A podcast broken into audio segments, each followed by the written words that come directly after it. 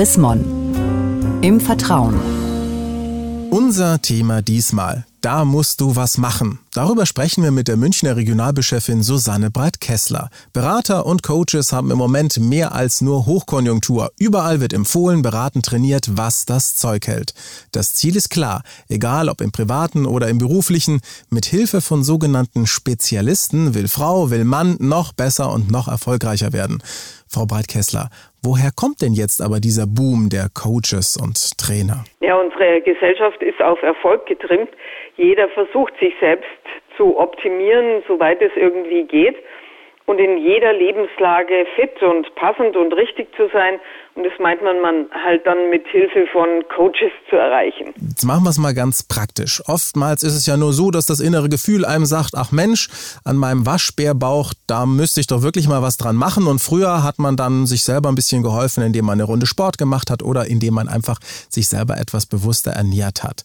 Warum muss es denn heute ein Personal Coach sein? Wenn man denkt, durch Professionalität kommt man seinem Ziel schneller und sicherer näher. Man verliert eigentlich zunehmend den Kontakt zu sich selber und glaubt an anderen, die die vermeintlichen oder tatsächlichen Profis sind. Vielleicht noch ein anderes praktisches Beispiel. Wenn sich jemand auf ein Bewerbungsgespräch vorbereitet oder wenn er das erste Mal sich auf Skiern draufstellt oder wenn er einen Auslandsaufenthalt wagt, dann ist es ja sicherlich ganz gut, wenn man sich zur Vorbereitung so etwas wie eine professionelle Hilfestellung holt. Wann ist denn also ein Coaching sinnvoll und gut und wann ist es vielleicht eher fragwürdig? Also ich denke, es ist immer dann gut, wenn man sich in der Sache wirklich überhaupt nicht aus auskennt, das noch nie ausprobiert hat. Beim Autofahren hat man ja auch einen Fahrlehrer, der einem das beibringt. Ich glaube, das Schwierige an dem mannigfaltigen Coaching ist, dass Menschen ihre Persönlichkeit verlieren oder so verändern, dass sie nicht mehr sie selber sind. Das ist ungut für die eigene weitere Entwicklung. Ungut ist das mitunter ja auch für den eigenen Geldbeutel. Coaching kostet ja auch nicht nur Zeit, sondern meistens auch viel, viel Geld.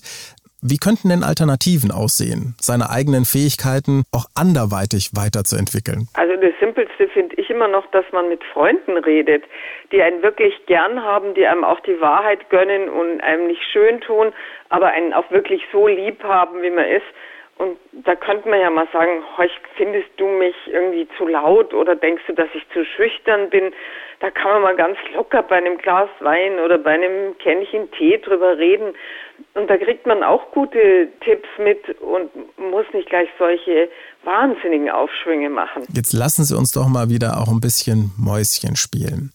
Wann oder wie würden Sie die Hilfe eines Coaches, eines Trainers in Anspruch nehmen oder tun Sie es vielleicht ja sogar? Also ich nehme keinen Coach und keinen Trainer in Anspruch. Ich nehme jemand in Anspruch in meinem Beruf, der studiert ist und wissenschaftlich ausgebildet ist, nämlich ein Supervisor. Aber das ist für mich auch was Wichtiges, denn Coach ist ja kein geschützter Beruf.